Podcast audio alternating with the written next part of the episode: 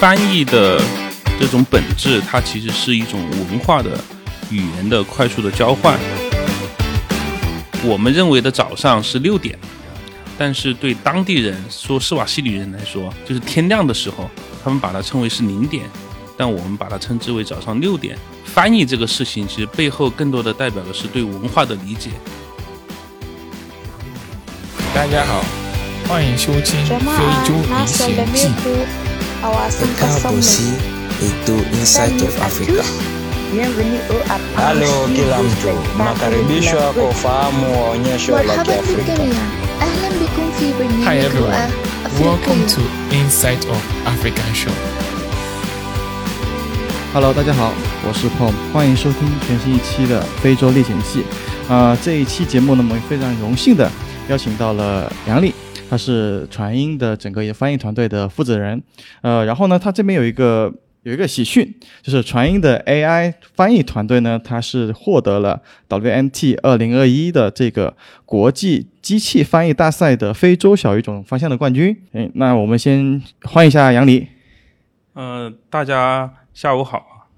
然后我这边是传音移动互联中心翻译业务部的，然后叫杨李，然后就是今天很高兴能跟大家一起来聊一聊有关翻译的一些事情。对，那你首先给我们介绍一下整个这个获奖的这么一个情况吧。呃，可以，可以，没有问题。就是是这样的，就是可能不在翻译这个圈子的人，可能是没有听过 WMT 这个大会的。然后我就简单的给大家介绍一下，就 WMT，然后这个全称它是 Conference on Machine Translation，它是一个基于机器翻译的一个大会。就是传统的过去的我们的翻译可能是会基于人的一个翻译，然后随着我们人工智能技术的突破，然后我们的翻译慢慢的是会基于这么一个机器，然后这个大会它会是从二零零六年就开始创办的，然后至今它有十六届了。可能刚开始的时候，然后这个大会的知名度还不高，但是最近几年，特别是二零一七年以后，然后随着人工智能的一个火热，呃，它已经成为了一个在工业界或者在学术界已经公认的一个国际顶级的机器翻译的比赛。呃，每年应该是整个业界像微软、像华为、像腾讯，呃，这种业界顶级的人工智能团队都会去参加类似的比赛。对，然后我们团队的话，就是今年是第一届去参加这样的一个比赛。对，对，那第一届就能获得一个比较好的名次，第一名嘛，对吧？这个也是非能够显示出我们团队的一个实力。某种意义上来说，呃，这个 AI 的一个应用，除了传传音像拍照，对吧？可能其他的应用方面也相对比较能拿得出手，也比较呃有知名度的，可能就是我们的 AI 翻译团队了。呃，那我们再往回走一走吧。你当时是怎么想说去做翻译的这个事情呢？因为呃，我知道你们手头上有几款产品，像 Hi Translate，像 Hi Dictionary，、对吧？这么几款产品，你们简单介绍一下嘛？当时去做这个事情的一个初衷是什么？OK，然后其实就是给给大家说一下，其实它也是基于一个机缘巧合，然后就是我们应该是在二零一七年，然后我们会有一个非洲的同事，他正好来国内出差，然后出差的途中，然后我们就顺便的叫他给我们介绍一下当地的这么一个呃移动互联网的一个情况。对，然后他在这个分享会上，然后就提到了，就是说他们当地的这种群众在使用 WhatsApp，还有在使用 Facebook Messenger 这种社交产品的时候，呃，因为其实，在非洲当地它是有官方语言，还有一些当地的本族语言的，然后他们之间其实是存在这么一个交流的障碍。如果呃，我们有一款产品能够帮助他们在社交交流的过程中去去快速的帮他们去做翻译，这这个是对他们来说是一件非常非常幸福的事情，因为可能在当时，然后如果他们想在社交网络里，呃，社交软件里面去完成一次翻译的话，他们是需要在社交软件和翻译软件里面去来回的切切换，这个对他们来说是非常非常复杂且困难的事情。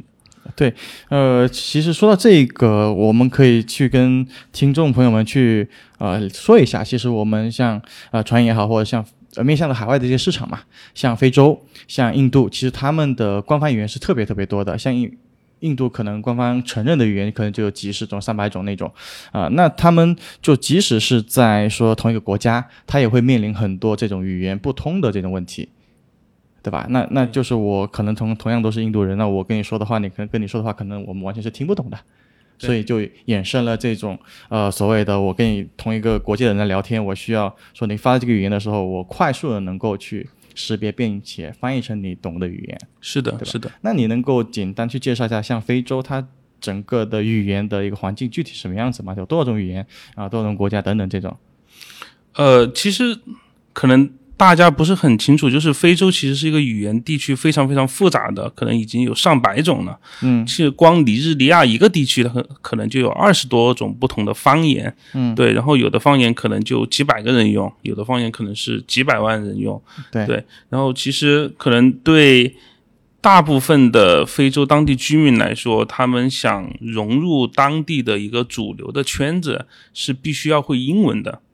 对，但是其实对于很多非洲地区来说，它的识字率只有百分之六十四，嗯，所以说其实他们呃当地的语言其实是会存在一个严重的交流的障碍的，而而且然后我们看到非洲的当地的语言情况其实是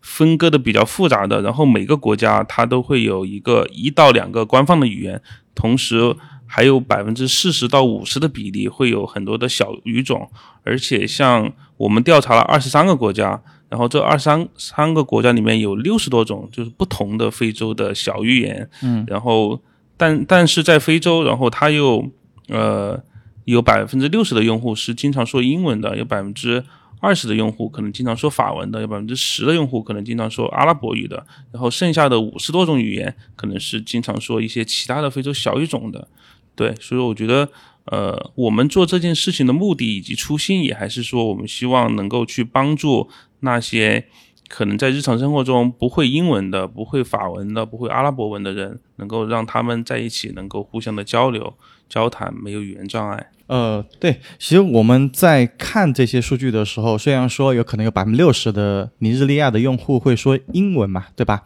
那其实实际上他们语言过程中，他们也会有用自己的方言的。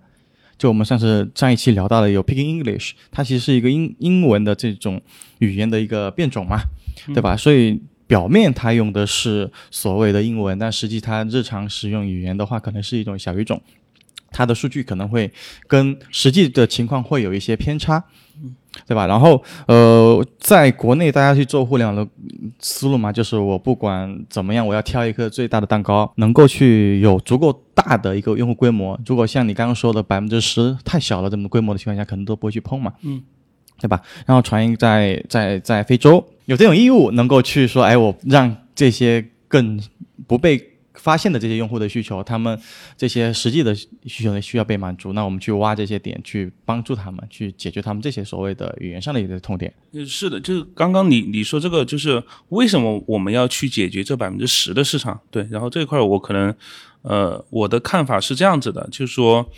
第一个，我们的翻译的团队其实组建也不过才三年多的时间，嗯，然后第二个就是说，其实，在智能翻译技术这个领域，呃，在业界。其实像谷歌、像微软，他们已经在非洲的几个大语种的方面，他们已经做得特别好了。比方说法语，还有像阿拉伯语等等。然后他们在这个里面，他们的积累是十年以上的，然后他们所积累的这样的数据都是十亿级别的。因此，其实呃，我。从刚开始我就觉得这个领域已经被业内的大的巨头解决的很好的情况下，我们其实是完全没有必要再做同样的事情。第一个，我觉得 在竞争的方面我们是没有优势的。呃，第二个方面的话，我觉得这样做也没有任何的社会价值。嗯，对。所以因此，我觉得我们去挑了一个比较小众的且还没有被满足的这么一个领域去做这个事情。对，其实这个这个我也是。也比较认可的，就是你刚刚说的一些成熟的这种需求，其实落落到最后落到呢，还是给用户去提供服务。那么用户当大部分需求能够被满足的情况下，比如英文的、阿拉伯语的、法语这块被需求，那么我们就去找那一些他们没有被满足的这些需求点去做嘛。那么虽然它是小，但是其实你持续做下来的话，也能够去形成一个壁垒嘛。当你大家都有同样的功能的时候，因为你像微软、像谷歌，它的翻译能力都是对外开放的嘛。对吧？我们是能够去使用得到。那么这个有个保底的这么一个呃点，然后我再去基于这个去做一些延伸，做我们自己的所谓的差异化的点，或者是说传音在整个非洲那么多年积累下来的语言的这块的优势，把它给拿起来。对，好，那么说完整个环境的一些事情，那那么那你就。分你们两块两块产品吧，分别简单介绍你这一个现在在做的一些事情吧。然后是这样的，就是我们现在部门下面的话，主要做了两款产品，一个叫 High Translate，然后另外一个叫 High Dictionary。然后这两款产品其实是定位不同的人群。然后 High Translate 它就是听名字你们也知道，就是它是一个语言的翻译产品，它主要定位成是一个这种工具效率类的产品，它有点像输入法，对，就是说。呃，当我在使使用智能手机的过程中，当我发现一个我不认识的字，或者是我需要翻译的一句话，我在写写邮件翻译需要快速的翻译一句话，我们可能会像输入法一样，你无需进到输入法那个 app，就好像你无需进入到翻译这个 app 一样，你可以在当场非常用效率的方式去解决。我们提供了一种非常有效率的交互的方式去解决用户的这样的一个语言的问题。对，这个是 High Translate 去做的事情。嗯，呃。对于 High Dictionary 来说的话，它可能就是它会像授人以鱼、授人以渔的后者，就是我们是会教给用户提升语言的一种方式，它是一个语言学习的一个一个教育类的产品。嗯，对。然后我们在我们的产品里面提供了这种革命性的，就是基于 AI 的背单词的这么一个一个功能，同时我们也创造性的去加入了这种不需要。真人的，因为其实，在非非洲地区是是，就是是非常依赖网网络条件和这种呃低收入群体的，我们就创造性的提供了一种就是不需要费用，同时也不需要网络条件就可以去练习口语，去训练你的口语的呃能力的这么一个产品。对，对，其实非洲市场，据我的了解，他们对于语言这种诉求，他们也是蛮强的，特别是像。英文，甚甚至像中文，其实他们因为可能是随着“一带一路”也好，或者是他们有想去外部去找更多的机会的情况下，他们对语言的诉求是非常强的。就我之前看过一个视频，还是挺有意思的，就是，呃，他是一个。中国的一个工程在那边做工程的吧，这么一个人，然后他给他们那边一个厨娘一个比较老的破的一个手机，那么他们那个厨娘他做的一个厨娘啊，就是帮他们做饭的一个一个一个一个当地人，然后呃就他会拿这个手机非常开开心，然后让他去帮忙去下载一些类似于英文的学习的资料。他认为他在在这一个他会去让赶紧让他家里的孩子能够去学习一门新的语言，那么这有一门新的语言，对于非洲他们这些人来说，可能就有一门新的技巧。那有新的技巧，都意味着他们能够更好的去找到一份更容易的简找到一份工作，特别是有海外机会这种工作，他们可能意味着更高的收入或者更多的就业机会。那么语言教育，我觉得是在非洲也是一个比较大的一个市场吧。那那你接下来我们你们会除了这种工具性的满足用户的基本需求之外，你们在这一块会有什么布局吗？或者是你们有什么愿景，说去把这个事情通过移动互联网或者通过 App 的方式去帮助到非洲当地的这些用户？对，就是其实布局还谈不上，就是我们现在的话，就是希望还是通过我们自己的产品去服务于非洲。就刚刚呃杨涵说的挺好的，就是说。呃，英文或者是中文，现在在目前国内或者是在非洲地区，它已经是一个，呃，我觉得是一个敲门砖呢。对，就好像我们在国内，同样的两个人去面试，一个人完全不会英文，另外一个人会英文。经过数据的调查，后者会比前者的薪资平均会高百分之十，这个是有 调查的理论的依据的。所以说，其实同样的场景，把它放在非洲。也是，我们非洲目前还有很多这样这样的，就是欧美的企业，也有很多来自于中国的企业。如果两个同样的候选人，如果一个人会英文或者中文，那他在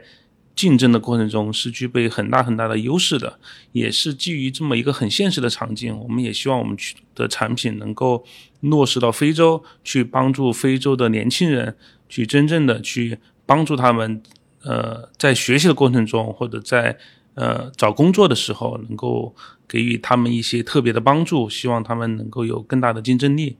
对，呃，确实确实是这样子，因为。呃，据我就我们之前在聊啊，就是据我了解，因为其实传音它做手机的时候，它会有很多的硬件的出货量嘛，对吧？然后你很多的 App 在上面去预装的情况下，那么它就是成为用户手机里面就有的，它带来的这种预装的增长是非常多的，带来这种非常多的用户。那就之前像 Hi Translate，它是在 Google Play，就是海外的应用市场，它它是一个从早期是从零到。一百万还是几百万是用户？是全一百万，一百零到一百万是纯靠所谓的自然增长的这么一个逻辑，就没有任何的投入推广，也没有任何预装，嗯，对吧？就纯靠用户他对这个产品认可，对这个需求的呃强烈的程度吧，非常依赖，他需要去找到这么一款产品去使用它，嗯，对吧？那你能够去分享一下你们在这一块的一些经验吗？确实，呃，脱在传音系里面能够说啊脱离整个的预装。拿就不用它最大、最大、最大的一块流量来源，呃，自己能够去从零成本方向去做这个推广，我觉得这个也是能够去体现出你们这个产品价值的一个非常好的点。嗯，OK，然后就是，其实我们在二零一七年做这款产品的时候，其实没有想这么多，也没有想到它会做到这么大。嗯，主要的话就是我们在我们在做这个过程中，还是去聚焦于。怎么能够去解决用户当前的问题？因为当时其实是没有那么一款翻译的软件，嗯，可以脱离这个翻译 App 应用内部去帮助人们快速的去翻译的。对，几乎当时所有的翻译软件都需要你看到一个不懂的词，你需要把它去复制，然后打开翻译这个应用，粘贴，然后去翻译。翻译完成之后，再把它复制粘贴回来。对，这个对用户来说是一个很痛苦的过程。我觉得我我们当当时就是。呃，就一个想法，就是哎，像输入法，你会发现你是从来不用进入输入法这个应用内部的，对，你是很少很少进入这个内部的。所以说，我们看能不能用输入法的方式，然后去做这个事情。然后输入法当时就是可能应用到一些像智能 OS 的一些高级的权限去做这个事情，我们就参考输入法的方式去做类似的这么一个尝试。呃，在刚开始上线的时候，其实也是没有太大的波澜。对，其实每天新增也是比较少的。后来一个机缘巧合，就是呃，有一些印度的网红，然后好像看到我们这个应用，觉得我们这个应用还挺有意思的。对，因为当时我们其实也是没有经费，也没有任何的预算去做这部分推广的。然后我们当时运营有一个小姑娘，然后就收到一封邮件，就网红说，我能不能帮你免费去推广这个？应用 Hi Translate，我不收钱，我一分钱都不要，但是我需要在我的 YouTube 里面去展示，对，然后我们说当然欢迎没有问题，对，也可也是基于这个，呃，可能这些网红后来陆续又收到四五封这样的邮件，可能这些网红并不是那种所谓的大 V，但是可能也有几十万的粉丝。对，可能第一波的种子用户是基于他们，他们是免费帮我们推广，然后达到一定知名度。我们的下载也是从每天的几千，然后慢慢的到一万，可能到更多。对我们差不多是通过了七个月的时间，我们就做到了自然下载，从零到一百万的这么一个增长。对对，那其实这个也说明说这。其实我的理解，它就是用一个更加简便的方式去，也不说颠覆吧，去改善用户去使用这种翻译 app 的这么一个原来的流程吧，去颠覆就就是改善一下。因为我其实也用过，就是你基本上拿一个标尺，拿拿一个浮浮动球一滑动，那么它就能够把你当前的语言给展示出来，就换成你想要的一个语言。好，那现在除了刚刚提到的非洲呀、印度呀，我们这个产品还覆盖了多少个国家呢？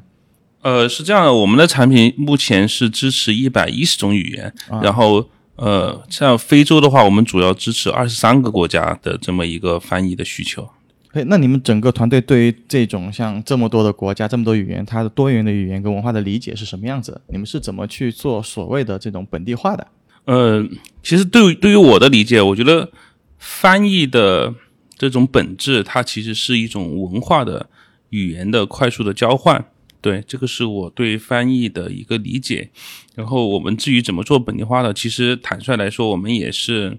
呃磕磕绊绊的。呃，因为我没有去过非洲，我没有去过非洲，但是我们陆续的会有一些合作的伙伴，就好像我们有在非洲做小说的这么一些产呃公司找到我们，希望我们能跟他一起去做这种把英文小说翻译成当地非洲人可以懂的语言的小说，比方说斯瓦西里语。对，然后就就其中就有一个故事让我觉得还是挺挺受用的，让我去分析。对，然后是这样的，就是当时我们他给了我们一个一个样稿，然后比方是早上呃九点，然后一个非洲的当地人要去干什么样的事情，然后我们当时就是找了我们非洲的当地的翻译团队去翻译这个事情，但是翻译出来就是呃他给我们的翻译结果。就是呃，把那个时间翻译成早上三点了，对。然后我们当时的那个呃合作伙伴，然后就问我们，他说：“你你这个翻译是不是翻译的不对？”啊，然后其实我们当当时也不是很理解嘛，然后就就去问一下当地非洲的一些呃议员，然后问他这个是怎么回事儿。然后后来他在解释，就是说在斯瓦西里语的语境里面，就是呃我们认为的早上是六点，嗯。但是对当地人说，斯瓦西里人来说，这个时候叫零点，就是天亮的时候，他们把它称为是零点，但我们把它称之为早上六点，说这个中间是有六个小时的时差的。对，然后我可我可能是通过这么一个小的事例去讲述，就是说，呃，翻译这个事情其实背后更多的代表的是对文化的理解。对对，对它是，呃，其实从从从古至今吧，它都是通过。呃，所有的这种文化的积淀都是通过文字的这种形式去流传下来嘛。所有的文化，就我们最早期的甲骨文，嗯，对吧？然后到各种呃名胜古迹上面的这种壁画，或者是刻在墙上的这些各种的文字，对吧？去流传下来的。啊，确实是这样子。因为同样的一句话，你可能在不同的环。文化背景下，对语境里面它是完全不一样的。你刚提到的这种，呃，就是同样的一个名词，它代表着背后不同的一个意思。但是我们是如果去做这种翻译的情况下，我们是需要去纠正的这种语言，比如说它是凌晨，我们叫凌晨，那在那边可能就是说是具体到某一个时间点，嗯，更好的用一个语言去给它转述下来，对，对，就不会引起歧义。那你现在只是说理解嘛？那做本地化这块有什么功能亮点之类的？是这样的，就就是说，其实，呃，在在欧美的一些国家，以及在中国的移动互联网的创业者里面，然后其实呃，我们做一个产品的设计方面，就是从设计来讲，然后我们通常是比较要求呃高级或者是非常的精致或者什么之类的。对。但是其实我们在非洲，呃，有一个很现实的考量，就是说用户对于这个应用的内存。性能还有界面，它都的需求是完全不一样的。就好像非洲是非常非常偏爱这种大块的彩色的这么一个一个图案的，或者是对这种大块的彩色是非常偏爱的。然后我们在做当地的呃语言学习和语言翻译的这种产品里面，我们是会加入的，加入到当地非洲一些一些比较。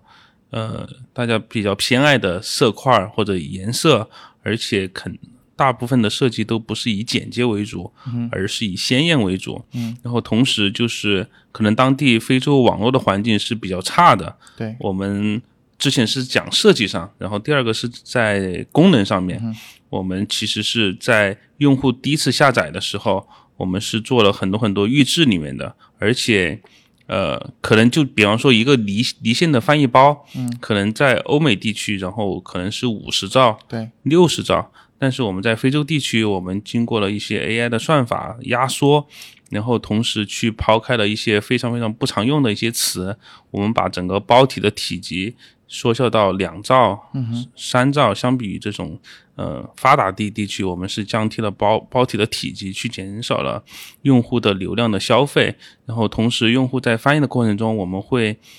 会把离线翻译做的优先级较高。对对，然后去降低用户去使用流量的比比例。对，然后这个是我们在功能上的一些。对，那么其实总结下来，本第一点就是本身我们在做的这个事情，包括我们的交互方式，就是基于用户他非常强的需求，非常能够高效的去满足他当前的痛点的一种方式。那么第二个就是我们通过视觉层面的一些优化吧，比如说刚刚说到的大色块、鲜艳的颜色，去吸引用户，让他在这个使用这个 app 的过程中有比较好的就是叫做感受吧，因为你毕竟是一个很本土的一个东西，那么需要用户他能感受到这个是我真的是懂我我需要的，而不是我在用一个很很高端、离自己很远的一个东西，对吧？那么第三个，那么就说的所谓这我。我们其实很多期都聊到的网络的一个问题，用户他的呃网络相资费相对贵一点，对吧？虽然在下降，嗯，他的网络质量不是那么好，那么它要避免这种非常大的包体，那么大的很多的额外的附加的内容的下载，嗯啊，并且做好离线的这么一个功能，那么用户随时拿起手机，不管有没有网络，不管他这个地方有时候他不是不想用网络，确实他覆盖不到。对，他就是网络就是没有覆盖嘛，那么他就只能用离线的方式去使用这个所谓的功能，然后让它整个的使用的场景扩得更大，覆能够覆盖他的生活的方方面面。那这个就是可以给听众就想去往这方向去做一些产品的一些经验吧。那你有没有踩过一些坑呢？除了刚刚说的这种因为文化的不同，对于每一个词理解的不同之外，还有什么坑可以跟大家去分享一下？我们可以去避坑。就是说说说实话，就是坑还是挺多的。对，就举个例子，就是我们其实在一九年，一九年，然后我们去呃去做这个产品的时候，我们一整年我们的用户的规模还有用应用类的用户的时长是不管做什么东西都提不起来的。对，对我们加了很多很多 A、B、C 的功能，然后进去，然后去满足用户的需求，发现都不起作用。对，然后我们就。当时的策略就是，哎，谷歌 Translate 或者是业业内比较流行的这种翻译软件有什么，我们就把这个功能加到我们的产品里面去。对，后来验证发现，好像这条路我们在当地是行不通的，用户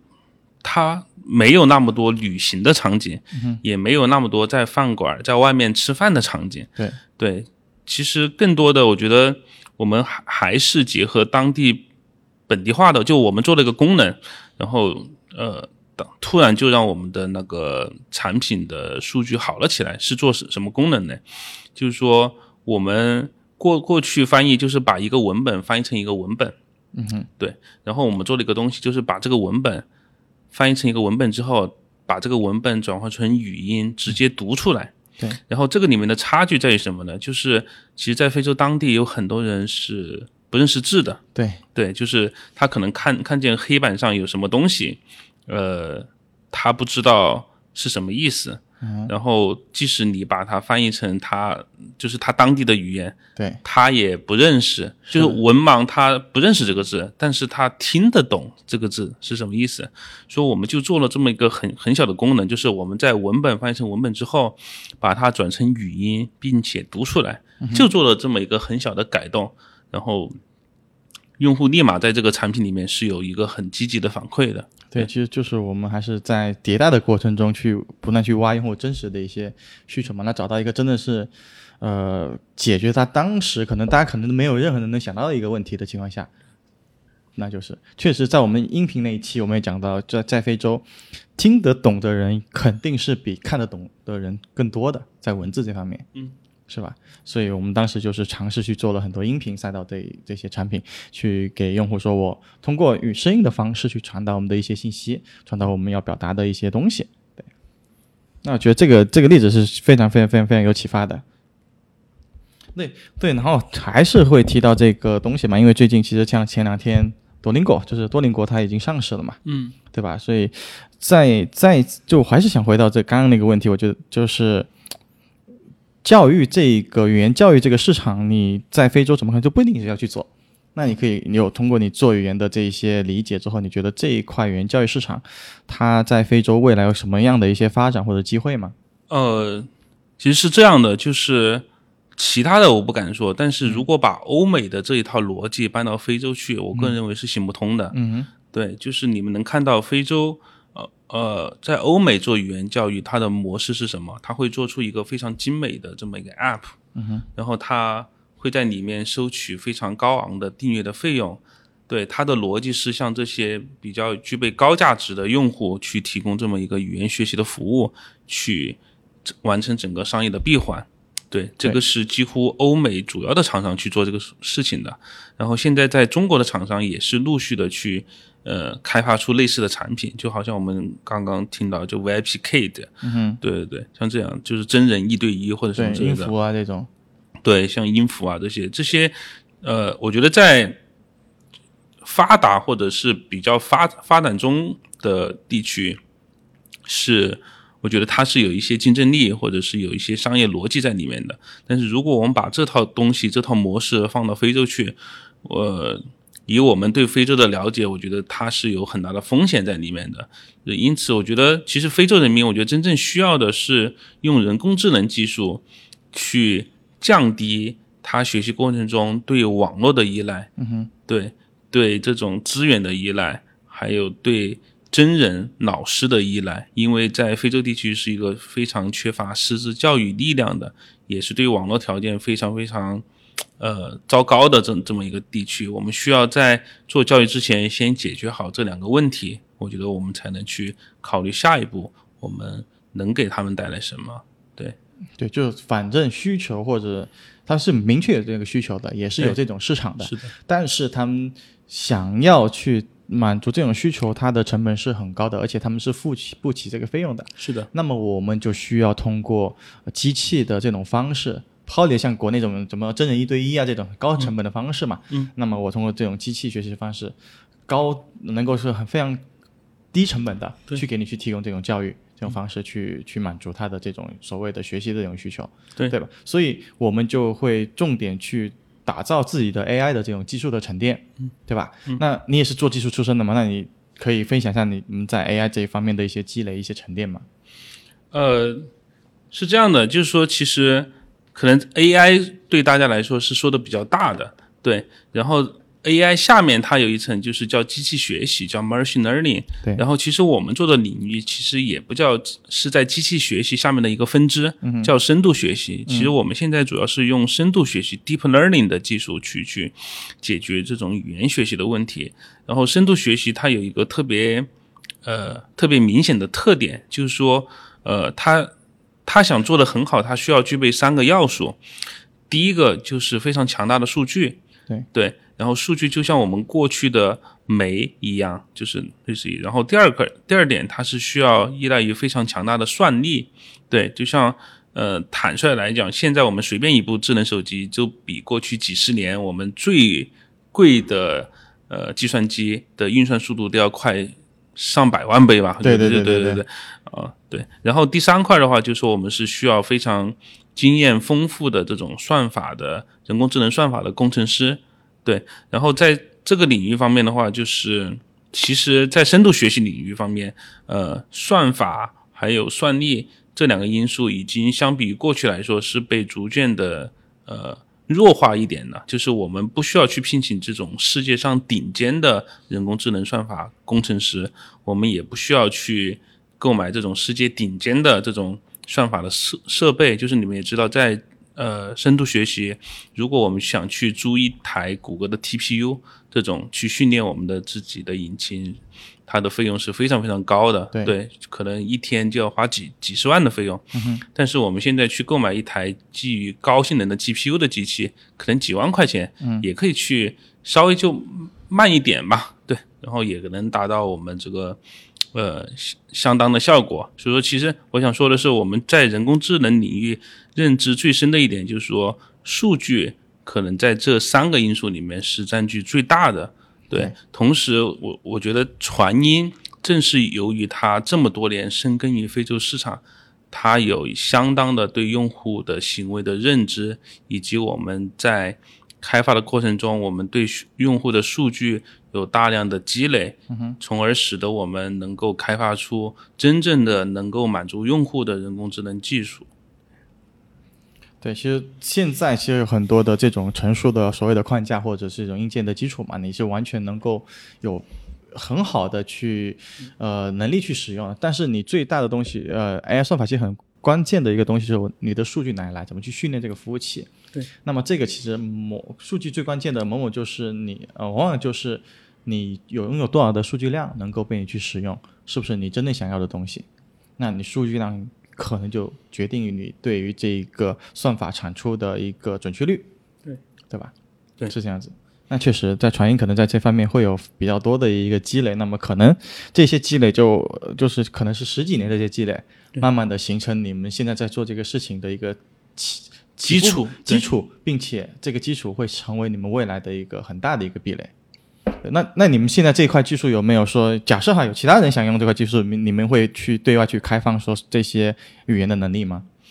呃，就是我们也还是很欢迎，就是说我们把我们的技术 share 给大家。对，就是如果你们在非洲的市场上，你们有一块领域，无论你们是做电商的，嗯或者是你们去做任何的，当你们遇到任何的语言问题或者语言障碍的时候，我们是非常乐意的去 share 我们的技术，然后去帮助你们去解决非洲当地人民的语言问题和语言障碍的。对。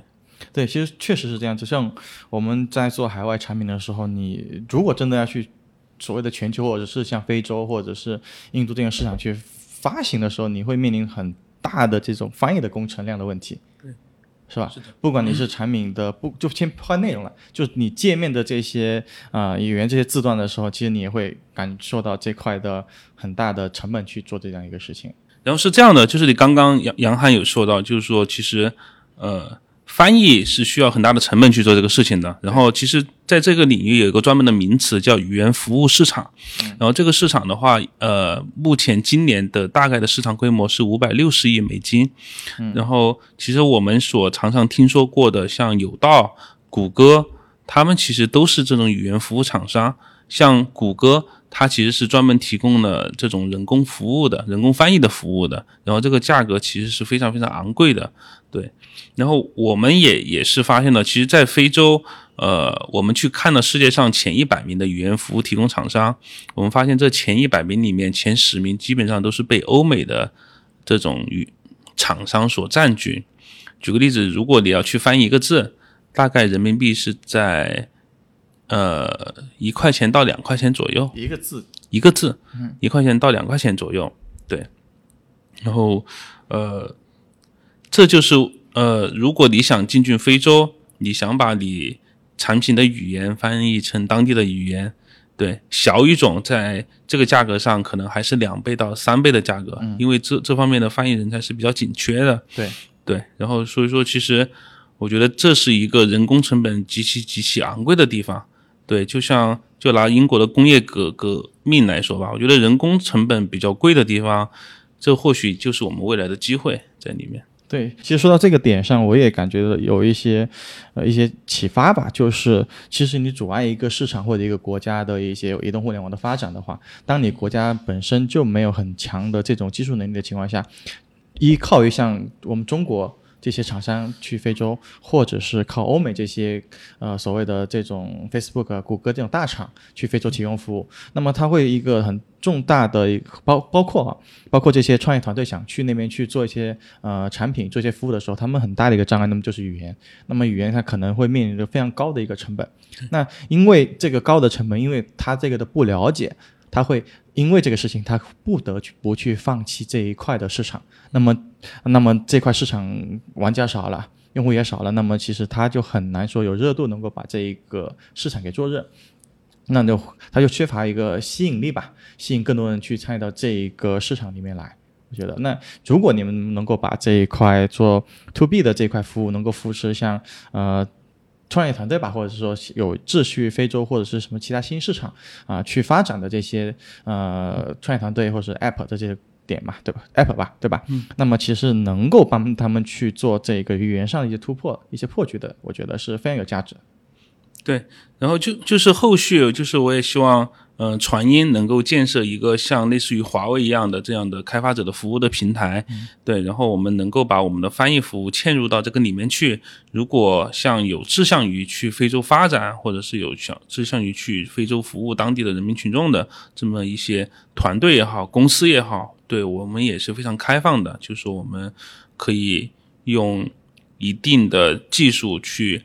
帮助你们或者赋能你们去更好的发展。对，行，那么期待你们这个团队为